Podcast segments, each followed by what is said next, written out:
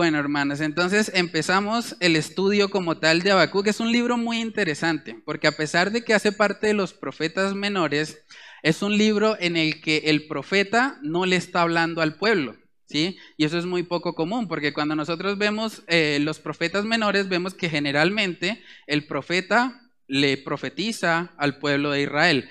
Pero es curioso porque en Habacuc lo que nosotros vemos es un diálogo intenso que Él tiene con el Señor y en el cual nos permite ver todo lo que había en su corazón respecto a lo que estaba sucediendo en la nación de Judá. Entonces, vemos ahí que, que este libro, bueno, fue escrito alrededor del año 607 antes de Cristo. Eso fue justo antes de que los babilonios conquistaran a Israel por primera vez. Y ahorita vamos a ver un poquito más acerca de lo que es ese contexto histórico, pero es interesante que el nombre Habacuc significa abrazo. Habacuc significa el que abraza. Imagínense eso, o sea, vemos que este libro llegó a ser un consuelo para el pueblo de Israel, aún en medio de situaciones adversas, aun cuando ellos se enfrentaron con situaciones bastante duras. Pero este libro llegó a ser como un refrigerio para ellos. Respecto a eso, Martín Lutero comentó diciendo, Habacuc tiene un nombre apropiado para su comisión, porque Habacuc significa abrazo. Y es justamente lo que él hace por medio de su profecía. Abraza o contiene a su pueblo. Habacuc los consuela y los toma en sus brazos como uno lo haría por un niño o un adulto que gime. Bastante curioso eso, ¿no? O sea, nosotros vemos aquí que el profeta está teniendo una conversación con el Señor. Es como poder meternos en la intimidad de oración de un profeta. Y él está haciendo una serie de interrogantes al Señor, derramando su corazón delante de él, diciendo, Señor, ¿hasta cuándo? ¿Por qué están pasando estas cosas? Y vemos cómo el Señor trata con Habacuc y le le ayuda al final del libro a poder comprender que sea cual sea la situación, podemos tener gozo en él. Porque nuestro gozo no viene de las cosas externas, no viene de que las cosas salgan conforme a las planeamos. Nuestro gozo viene directamente del Señor. De verdad es un libro hermoso, les animo a todos a que puedan leerlo, no van a demorar más de 20 minutos, son solo tres capítulos, pueden leerlo eh, en sus casas. Vamos a estar mirando hoy lo que, lo que son los primeros cuatro versículos. Hoy vamos a tener como la introducción a todo esto que, que se va desarrollando en el libro. Entonces vamos a leer Habacuc capítulo 1, versículos del 1 al 4. Dice ahí, la profecía que vio el profeta Habacuc. ¿Hasta cuándo, oh Jehová, clamaré y no oirás? y daré voces a ti a causa de la violencia y no salvarás. ¿Por qué me haces ver iniquidad y haces que vea molestia?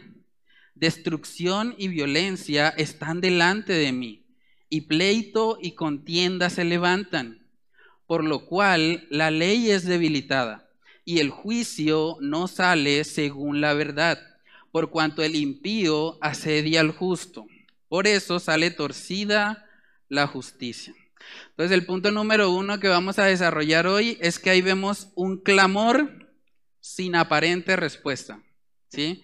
Un clamor sin aparente respuesta. Vemos que ahí empieza el libro dándonos el nombre del profeta Habacuc. Es muy probable que fuera un personaje conocido de la época, ya que solo con mencionar su nombre ya la gente sabría que se trata de Habacuc. No vemos muchos detalles acerca de él que nos ayuden a, identificarlo. Entonces, es probable que este hombre fuera conocido en el pueblo de Israel. Y luego en el versículo 2, él empieza este libro con una pregunta. Y la pregunta es, ¿hasta cuándo? ¿Sí? Parece como, como un poco fuerte eso, ¿no? Porque decimos, uy, pero ¿cómo le va a decir a Dios hasta cuándo? Como atrevido el muchacho, ¿cierto? Pero realmente lo que vemos es que él tiene una relación íntima y cercana con el Señor. Y lo que vamos a ver es que cuando nosotros estamos caminando con Él, nosotros podemos derramar nuestro corazón delante de Dios y expresar esas inquietudes que de pronto tenemos. Porque tal vez muchos de nosotros también podemos estarnos preguntando, ¿hasta cuándo? ¿Hasta cuándo esa situación difícil? ¿Hasta cuándo lo que de pronto no está saliendo como yo quisiera? Y vamos a ver que el contexto histórico nos permite entender un poco por qué el clamor de este hombre Abacú. Vamos a Segunda de Crónicas, capítulo 36. Segunda de Crónicas, capítulo 36, para ver quién era el rey de Judá para la época en la que Habacuc estaba ministrando. Segunda de Crónicas, capítulo 36, versículos del 5 al 6. Es probable que Habacuc estuviese presente durante la muerte del rey Josías. Cuando uno estudia ahí el libro de Reyes, se da cuenta que Josías fue un gran hombre de Dios, fue utilizado por el Señor para que para quitar muchos de los ídolos que habían en su momento, fue como el primer reformador, ¿sí? Incluso él celebró la Pascua después de mucho tiempo que, que no se hacía, pero bueno, llegó el momento en que Josías murió y quedó como rey uno de sus hijos llamado Joacim. Y dice ahí en Segunda de Crónicas 36, versículos del 5 al 6, cuando comenzó a reinar Joacim era de 25 años y reinó 11 años en Jerusalén e hizo lo malo ante los ojos de Jehová su Dios. Durante esos 11 años fue la conversación que nosotros vemos aquí del libro de Habacuc. Dice en el 6, y subió contra él Nabucodonosor, rey de Babilonia, y lo llevó a Babilonia atado con cadenas. Sí, eso es algo que vamos a ir desarrollando eh, mientras vayamos avanzando en el libro de Habacuc, porque el Señor utilizó a los babilonios como un medio de juicio para Israel. Y vamos a ver, hermanos, que este hombre Habacuc tenía razones de peso para expresar ese clamor. Miremos en Segunda de Reyes capítulo 23 para que veamos un poco más acerca del reinado de Joacim. Segunda de Reyes capítulo 23 versículos del 36 al 37 dice ahí, de 25 años era Joacim cuando comenzó a reinar y 11 años reinó en Jerusalén. El nombre de su madre fue Sebuda, hija de Pedaías de Ruma, e hizo lo malo ante los ojos de Jehová, conforme a todas las cosas que sus padres habían hecho. Cuando nosotros miramos el libro de Reyes nos damos cuenta de que esas cosas que habían hecho sus padres eran cosas realmente feas, cosas realmente fuertes. Incluso uno de sus padres, llamado Manasés, colocaba a sus hijos y los pasaba por el fuego como un sacrificio para un ídolo pagano de esa época. Imagínense el punto al que había llegado Judá. Y es por eso que este hombre Habacuc está clamando al Señor. Y él está diciendo, Señor, pero ¿hasta cuándo? Habían dioses falsos, había idolatría, había adivinos, Estaban haciendo cosas realmente horribles en Judá. Y por eso Habacuc dice, ¿hasta cuándo, Señor? ¿Hasta cuándo voy a ver esto?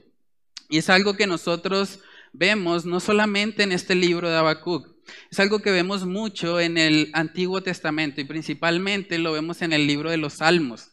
Vemos ahí cómo los salmistas derramaban su corazón delante de Dios y le decían, Señor, ¿hasta cuándo esta situación?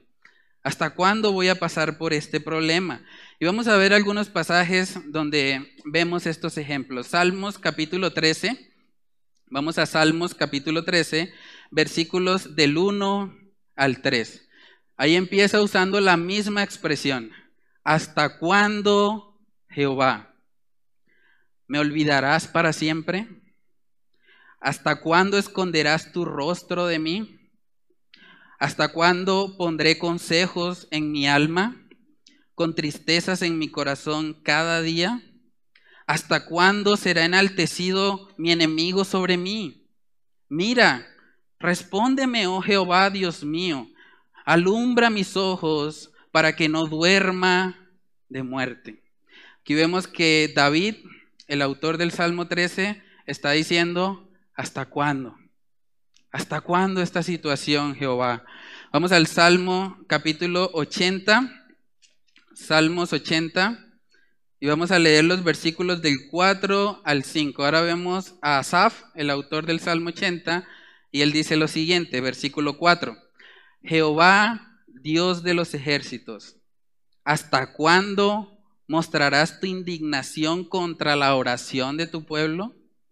Le diste a comer pan de lágrimas y a beber lágrimas en gran abundancia. Vemos en otros salmos, en el Salmo 94, una misma expresión, Salmos 94, versículos del 3 al 5. Dice ahí, ¿hasta cuándo los impíos? ¿Hasta cuándo, oh Jehová, se gozarán los impíos? ¿Hasta cuándo pronunciarán, hablarán cosas duras y se vanagloriarán todos los que hacen iniquidad? A tu pueblo, oh Jehová, quebrantan y a tu heredad afligen. Vemos hombres de Dios que están derramando su alma y diciendo, Señor, ¿hasta cuándo? ¿Hasta cuándo esa situación? ¿Hasta cuándo voy a seguir teniendo esos problemas? Y quiero que pensemos por un momento en esto, porque cada uno de nosotros puede expresar un hasta cuándo delante de Dios. Porque hay cosas que tal vez le hemos pedido al Señor y que aún no se han cumplido, ¿cierto? Y cuando, cuando eso pasa, nosotros podemos decirle, Señor, ¿hasta cuándo? ¿Sí? Podemos expresar eso con respeto y reverencia. ¿Hasta cuándo? ¿Hasta cuándo tendré esta enfermedad, Señor? ¿Cuánto tiempo vas a permitir que esta enfermedad me aflija? ¿O hasta cuándo veré a ese familiar por el que he estado orando para que venga a tus caminos? ¿Hasta cuándo, Señor?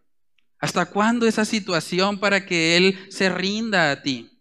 O de pronto los solteros pueden pensar, ¿hasta cuándo, Señor? La soltería.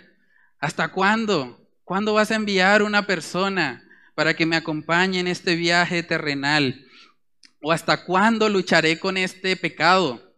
Con esta mala actitud que siempre siempre llega a mi vida y estoy luchando con eso. ¿Hasta cuándo? Alguien podría preguntarse, bueno, ¿hasta cuándo seguirá la pandemia? ¿Hasta cuándo tendremos que usar esos tapabocas, estar distanciados unos de otros? ¿Hasta cuándo? ¿Sí? Hermanos, vemos que Habacuc expresa delante de Dios y derrama su corazón diciéndole, Señor, ¿hasta cuándo? Y él en su entendimiento, él cree que el Señor no ha oído su oración. Y él lo expresa ahí. Miremos Habacuc capítulo 1, en el versículo 2, él dice, ¿hasta cuándo, oh Jehová, clamaré y no oirás? Sea, ya él está haciendo una afirmación, está diciendo, Señor, yo he estado clamando, yo he estado orando y tú no me has oído. ¿Hasta cuándo, oh Jehová, clamaré y no oirás? Hermanos, Habacuc creía en medio de su aflicción que Dios no había oído su oración. Pero la realidad es que cuando nosotros miramos la palabra de Dios, vemos que el Señor sí responde las oraciones. Lo que pasa es que no siempre la responde como nosotros quisiéramos. Y es ahí donde muchas veces vienen las dudas o viene el descontento. Vamos a ver que hay tres posibles respuestas a la oración de un creyente. Hay tres posibles respuestas a la oración de un creyente. La primera y la que más nos gusta es que Dios responda sí. ¿Cierto? Que le hagamos una petición al Señor y le digamos, bueno, Señor, yo quiero que me concedas esto y que al siguiente día ahí esté, ¿sí? Eso es lo que nos gusta. Y vamos a ver que en ocasiones el Señor responde a nuestra oración de acuerdo a lo que le pedimos. Hay una oración muy bonita aquí mismo en el Antiguo Testamento, en Primera de Samuel capítulo 1, que es conocida como la oración de Ana, ¿sí?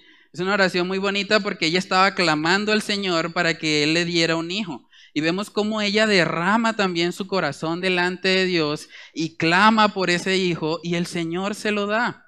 Vamos a primera de Samuel capítulo 1, versículos del 25 al 28. Primera de Samuel capítulo 1, versículos del 25 al 28. Dice, y matando el becerro, trajeron el niño a Elí. Y ella dijo, oh, Señor mío, vive tu alma, Señor mío. Yo soy aquella mujer que estuvo aquí junto a ti, haciendo qué? Orando a Jehová. Por este niño oraba y Jehová me dio lo que pedí, lo que le pedí. Yo pues lo dedico también a Jehová, todos los días que viva será de Jehová, y adoró allí a Jehová. Entonces vemos esta mujer dando gracias a Dios porque ella había orado por ese hijo y el Señor se lo concedió, ¿sí? Gloria a Dios por eso. Pero hermanos, también tenemos que entender que Dios no siempre responde sí. Hay ocasiones en las que Dios responde que no. Y es ahí donde de pronto empezamos a dudar muchas veces del carácter de Dios. Y empezamos a decir, bueno, pero ¿por qué si Dios me ama no me da lo que estoy pidiendo? Es ahí donde muchas veces entramos en ese conflicto y es lo que vemos en el libro de Habacuc. Él está clamando y él está diciendo, Señor, tú no me oyes. Yo estoy clamando a ti. ¿Hasta cuándo voy a seguir clamando y tú no me oyes? ¿Sí? Dice, y daré voces a ti a causa de la violencia y no salvarás. O sea, ¿cuánto tiempo tengo que seguir haciendo esto y tú no me respondes? Pero es probable que el Señor le esté enseñando a a esperar. Y vamos a ahorita mirar que Dios responde a veces que sí, a veces que no, y a veces dice, espera. Vamos a ver un ejemplo en 2 de Corintios capítulo 12. 2 de Corintios capítulo 12. Ahí vemos cómo el apóstol Pablo estaba rogando al Señor. Él estaba rogando al Señor y vemos que la respuesta de Dios fue no. Y a veces Dios dice que no. Segunda de Corintios 12, versículos del 7 al 9. Dice ahí, y para que la grandeza de las revelaciones no me exaltase desmedidamente, me fue dado un aguijón en mi carne, un mensajero de Satanás que me abofetee, para que no me enaltezca sobremanera, respecto a lo cual tres veces he que he rogado al Señor que lo quite de mí. Imagínense eso, el apóstol Pablo, una persona con un don especial de parte de Dios, y está rogando y la respuesta del Señor, versículo 9, y me ha dicho, bástate mi gracia, porque mi poder se perfecciona en la debilidad. Por tanto, de buena gana me gloriaré más bien en mis debilidades, para que repose sobre mí el poder de Cristo. Él estaba rogando en tres ocasiones, y el Señor le dijo, no, bástate mi gracia bástate mi gracia.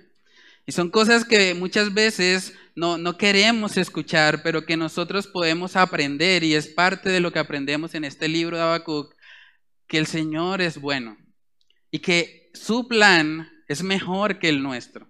Y vamos a ver ahorita algunos ejemplos de eso. Vamos a Mateo capítulo 26. Mateo capítulo 26.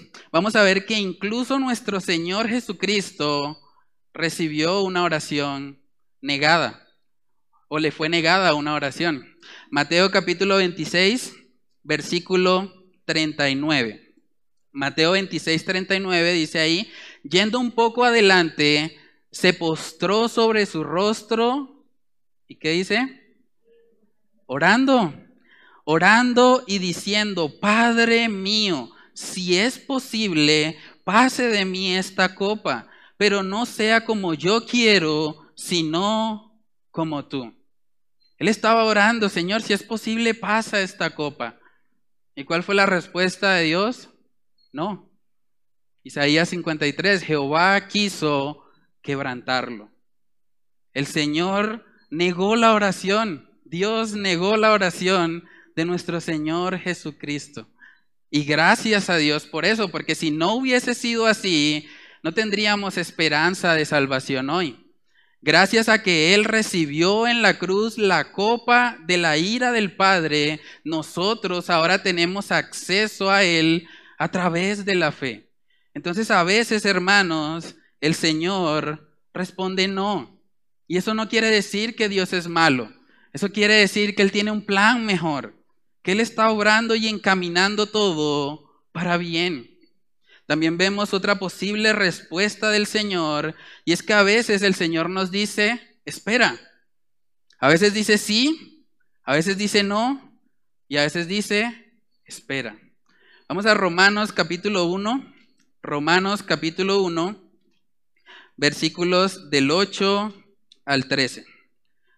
Romanos capítulo 1, versículos del 8 al 13.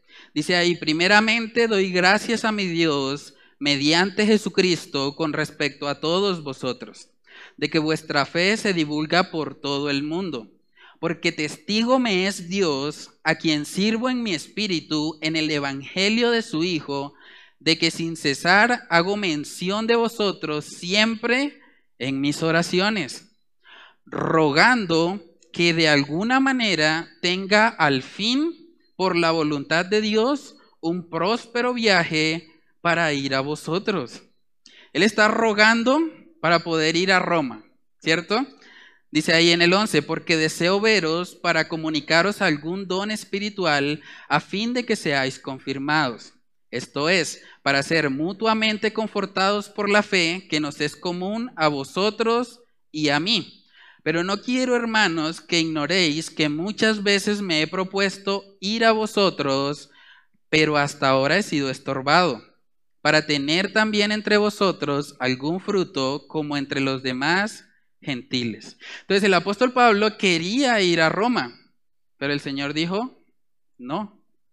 Y nosotros podemos mirar en el libro de Hechos que eventualmente el apóstol Pablo llegó a Roma.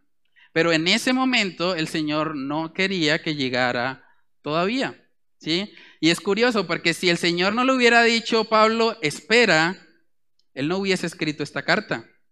Una de las cartas más preciosas, donde está más claramente expuesto el Evangelio, es la carta a los romanos. Y que el Señor le dijera a Pablo, espera, fue lo que encaminó a que él les escribiera una carta. ¿sí? Porque no pudo ir a visitarles, entonces les escribió. Entonces a veces el Señor está encaminando cosas en nuestra vida que son mejores de lo que nosotros pensamos o planeamos según nuestro limitado entendimiento. Entonces a veces el Señor responde que sí, a veces el Señor responde que no, o a veces el Señor dice, espera. Debemos entender, hermanos, que el propósito de la oración no es cambiar los planes de Dios. El propósito de la oración es que nosotros nos alineemos a su plan perfecto, porque Él es el rey y soberano de todo. Y Él está encaminando cada cosa para nuestro bien si le hemos creído. Vamos a hacer una pequeña ilustración. Voy a pedir a Justin y Leslie, que están atrás, que pasen aquí al frente.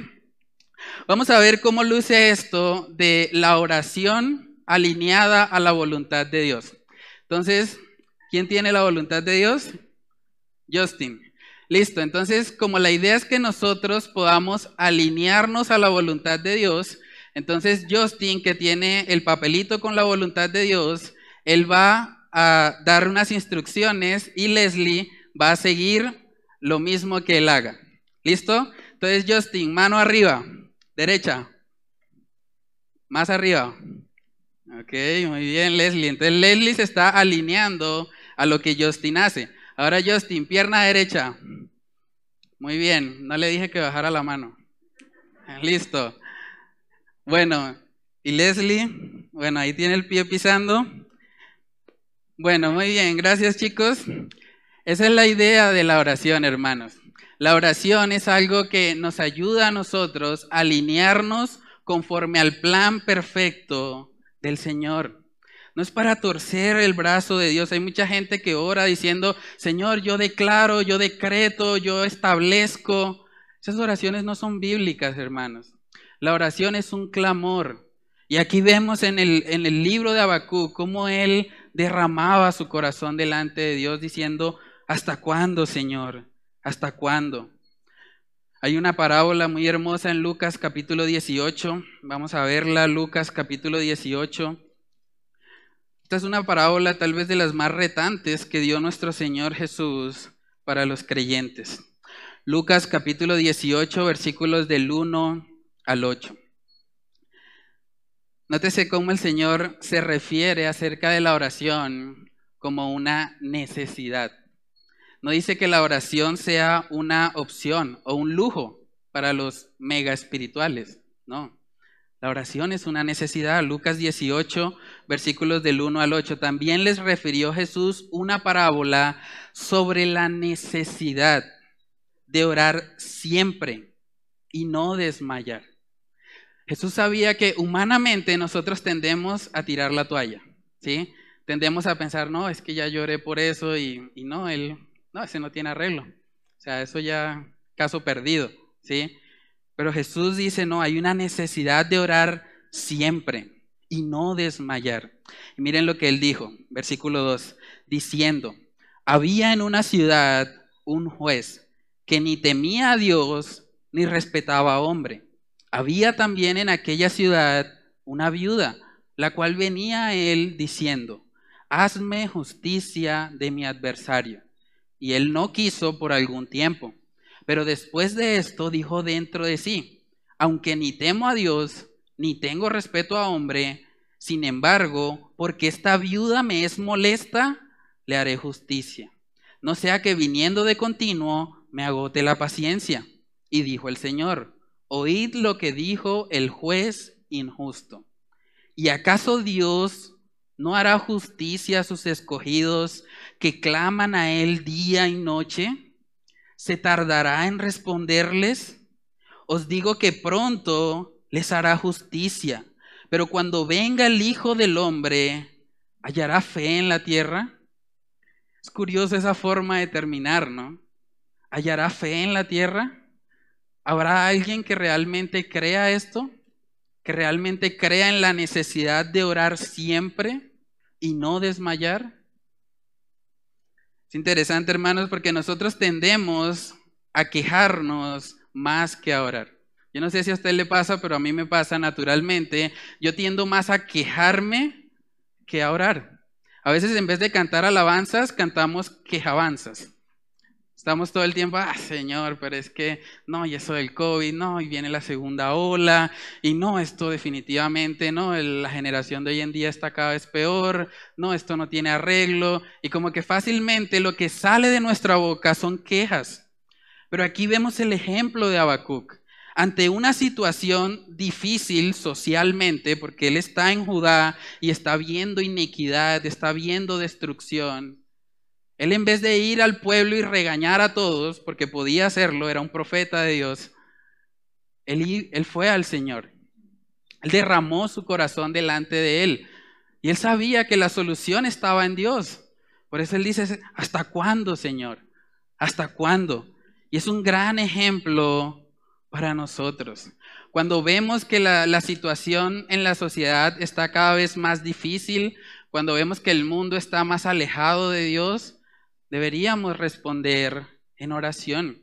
Dice en Primera de Timoteo capítulo 2, Primera de Timoteo capítulo 2, versículos del 1 al 4, ahí vemos que el Señor nos da el mandamiento de orar y de orar por los reyes, por los que están en eminencia.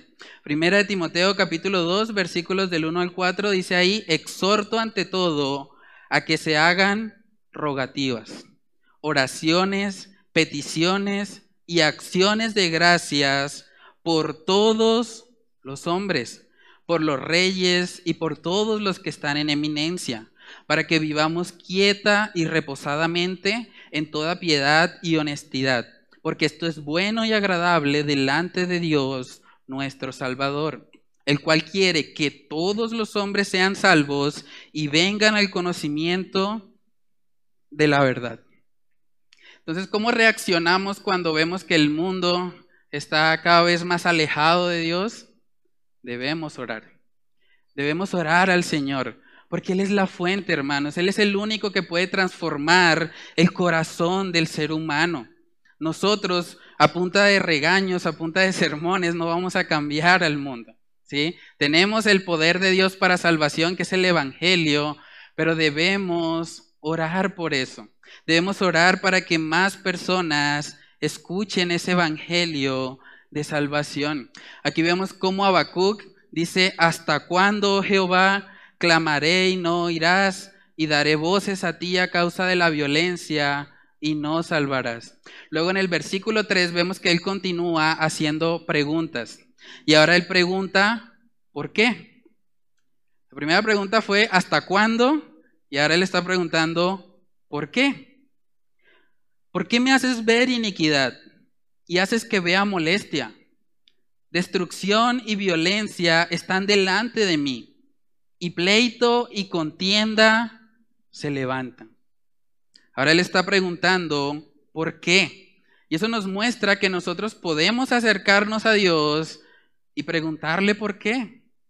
Es válido hacer eso, siempre y cuando lo hagamos con respeto y reverencia. ¿Sí? Podemos acercarnos al Señor y preguntarle, Señor, ¿por qué esta situación? ¿Por qué perdí mi empleo? ¿Por qué de pronto tengo esta enfermedad? ¿O por qué estoy sufriendo tanto? ¿Por qué tengo este problema? Podemos preguntar esas cosas al Señor. Yo sé que hay muchas iglesias donde de pronto le dicen a las personas que venir a Dios significa que de ahora en adelante todo va a salir bien, ¿sí? Que ahora cuando usted se acerca a Dios empieza a andar en bendición, en prosperidad, en victoria. Pero la Biblia no enseña eso. La Biblia nos muestra que tendremos aflicción. Entonces, en vez de decirles que va a salir todo bien, yo les puedo decir, basado en la palabra de Dios, que vendrán aflicciones, vendrán situaciones difíciles a su vida y usted tiene que saber cómo reaccionar. Usted tiene que orar al Señor, así como Habacuc lo hizo, y derramar su corazón delante de Él. Dice en Juan capítulo 16, Juan 16, verso 33. Dice, estas cosas os he hablado para que en mí tengáis paz. En el mundo tendréis aflicción pero confiad, yo he vencido al mundo. Hermanos, las aflicciones van a llegar a nuestra vida. Es probable que nosotros tengamos que ver la degeneración de la sociedad, así como de pronto Habacuc la vio en su momento. Y debemos reaccionar en oración, confiando en Él. A veces Dios encamina situaciones difíciles, situaciones que de pronto no entendemos en su momento, para un bien mayor.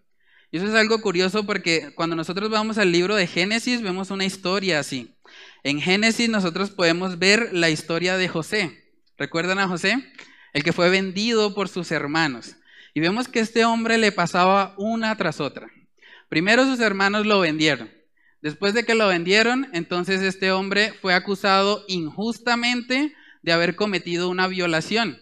Y lo metieron a la cárcel. Y luego en la cárcel, él interpretó el sueño de uno de esos hombres y él salió y se le olvidó. o sea, problema tras problema. Pero vemos cómo el Señor estaba encaminando esa situación difícil para bien. Vamos a Génesis capítulo 50. Génesis capítulo 50 y vamos a ver el versículo 20. Dice ahí José a sus hermanos, vosotros pensasteis mal contra mí mas Dios lo encaminó a bien para hacer lo que vemos hoy, para mantener en vida a mucho pueblo. Hermanos, tal vez nosotros no entendemos por qué estamos pasando por una determinada situación, pero a la luz de la palabra podemos ver que el Señor puede encaminar eso para bien. Tal vez no hoy, tal vez no mañana, tal vez no el otro año, pero el Señor puede encaminar tu situación para bien. Puedes confiarle. Dice en Isaías capítulo 55, un pasaje precioso y creo que nos va a ayudar mucho en este estudio de Habacuc. Isaías 55, en el versículo 8, dice ahí de la siguiente manera. Porque mis pensamientos no son vuestros pensamientos ni vuestros caminos mis caminos, dijo Jehová. Como son más altos los cielos que la tierra, así son mis caminos, más altos que vuestros caminos, y mis pensamientos más que vuestros pensamientos. Hermanos, tal vez no vayamos a entender lo que Dios está haciendo, lo que Él está permitiendo en nuestra vida, pero algo que sí podemos hacer es descansar en Él. Es decir, como dijo, dijo al final del libro, con todo, yo me alegraré en Jehová. Aún sabiendo que iba a venir una nación de los babilonios ahí a atacar a Israel y que él estaba, él hacía parte de esa nación, él dice, bueno, con todo, yo me alegraré en Jehová. Eso me recuerda al ejemplo de la historia de Job. Hay muchos paralelos entre Job y Habacuc, porque Job también pasó por una tribulación donde él no entendía. Él perdió su familia, él perdió sus posesiones, él perdió todo lo que humanamente tenía. Dijo un autor que Job no conoció la razón de su sufrimiento, pero conoció a Dios y eso fue más que suficiente. Job no conoció la razón de su sufrimiento, pero conoció a Dios y eso fue más que suficiente. Hermanos, yo no sé qué situaciones están pasando en sus vidas. Pero yo les puedo decir, por lo que dice la palabra de Dios, que pueden encontrar gozo en Él. Yo sé que hay situaciones difíciles, no quiero eh, ser insensible ante la situación que usted pueda estar viviendo, pero sí quiero decirle que usted puede encontrar gozo en Dios. Usted puede encontrar en Él la fortaleza para afrontar la situación por la que usted esté pasando. Yo sé que hay lugares donde de pronto le van a decir, no, usted está en pecado, usted está de pronto recibiendo un castigo de Dios. Pero nosotros vemos a la luz de la palabra que los cristianos sufren. Los cristianos pasan por momentos difíciles. Habacuc tenía una relación con Dios y vemos cómo él está sufriendo, está diciendo, Señor, ¿hasta cuándo? ¿Por qué pasa esto? A veces, hermanos, el Señor tiene que disciplinarnos. Vamos a ver un pasaje respecto a eso en Hebreos capítulo 12.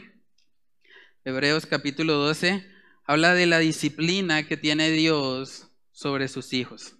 Hebreos capítulo 12 versículos del 5 al 6 dice ahí, y habéis olvidado la exhortación que como a hijos se os dirige, diciendo, Hijo mío, no menosprecies la disciplina del Señor, no desmayes perdón, ni desmayes cuando eres reprendido por él, porque el Señor al que ama, disciplina y azota a todo el que recibe por hijo.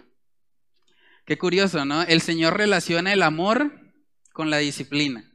Nosotros quisiéramos leer el pasaje y decir, bueno, el Señor al que ama consiente, cuida, protege, pero no dice eso.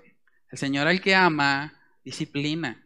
Y yo sé que la disciplina ahí mismo en Hebreos 12, versículos más abajo, no es, al principio no es causa de gozo. Al principio puede ser difícil, pero vemos que al final eso da fruto apacible, dice Hebreos 12, 11.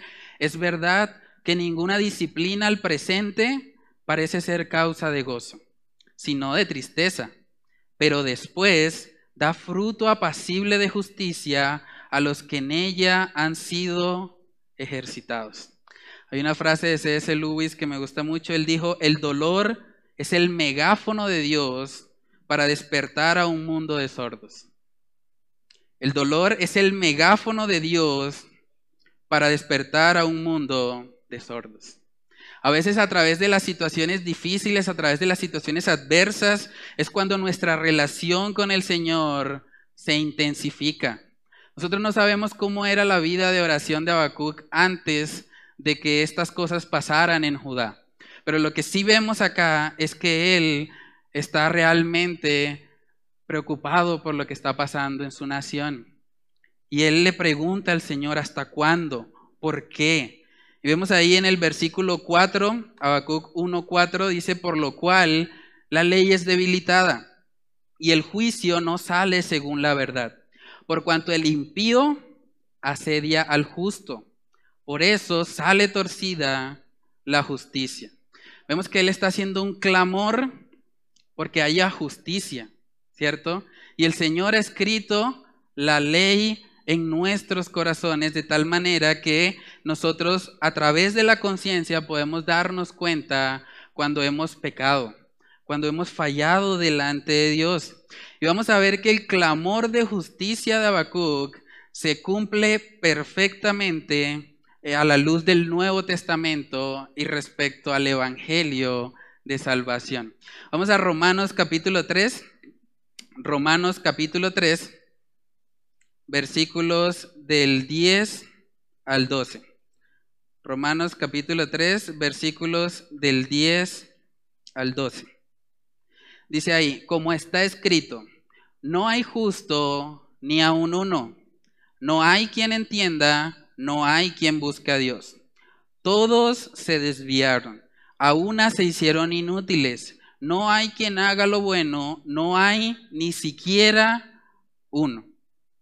Imagínense eso. O sea, todos estamos en una condición de pecado. Entonces, si el Señor hiciera justicia sobre nosotros, ninguno de nosotros saldría bien librado. Porque la paga del pecado es muerte. Entonces, si la justicia fuese derramada sobre nosotros, todos terminaríamos en el infierno. Pero vemos que el Señor en su gracia ha permitido otro medio de justicia. Ese clamor de justicia que tenía Habacuc, podemos ver el cumplimiento perfecto en Cristo Jesús porque Cristo recibió la justicia de Dios. Él recibió el castigo que tú y yo merecíamos por nuestra maldad. Y ahora toda justicia se cumple en Él. Segunda de Corintios capítulo 5. Segunda de Corintios capítulo 5 en el versículo 21, miren lo que dice. Al que no conoció pecado, hablando de Jesús, al que no conoció pecado, por nosotros lo hizo pecado, para que nosotros fuésemos hechos que justicia de Dios en él. Hermanos, la justicia perfecta se cumplió en la cruz del Calvario cuando Dios mismo quebrantó a su propio Hijo para que ahora ustedes y yo podamos ser salvos. Ese fue el cumplimiento de toda justicia. Primera de Pedro capítulo 3, Primera de Pedro capítulo 3, en el versículo 18, dice ahí, porque también Cristo padeció una sola vez por los pecados, el justo por los injustos, para llevarnos a Dios, siendo la verdad muerto en la carne, pero vivificado en espíritu. Hermanos, solamente Cristo Jesús podía satisfacer la justa ira de Dios por nuestros pecados. Solo Él podía hacer eso.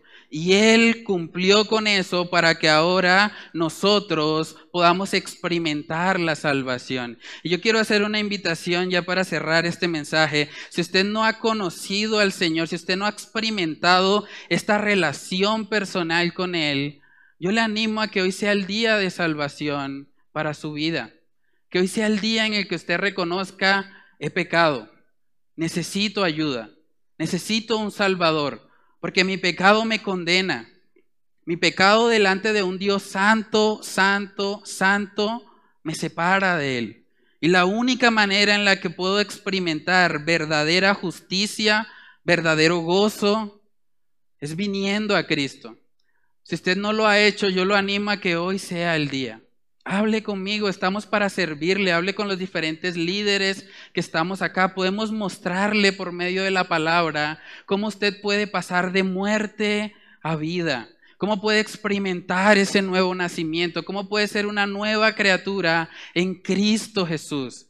Yo les animo, si hay alguien que no ha entregado su vida por completo al Señor, que hoy sea el día de salvación para usted, que hoy sea el día en el que usted pueda reconocer que necesita de Cristo Jesús.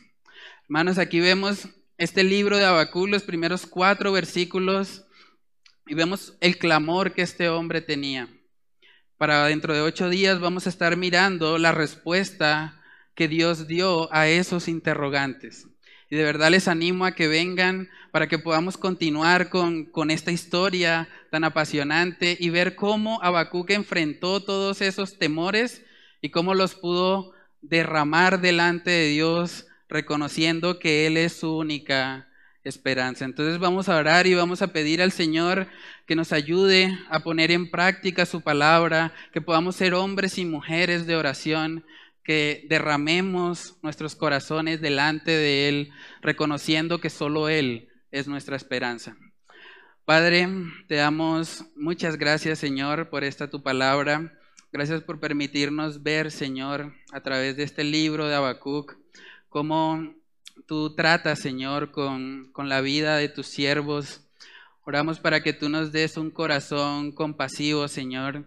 Ayúdanos a orar fervientemente, Señor, por las personas que nos rodean, por la sociedad en la que estamos, Señor.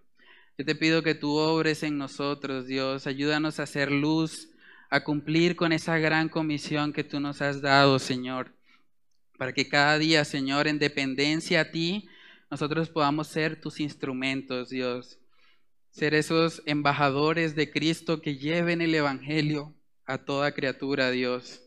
Padre, ayúdanos, Señor, a, poner en práctica esta tu palabra. Yo te pido que seas guiándonos en este estudio, Dios, que todo lo que expongamos aquí sea para traer gloria y honra tu nombre, Señor. Padre, oramos todas estas cosas en el nombre de tu Hijo amado, Jesús. Amén y amén.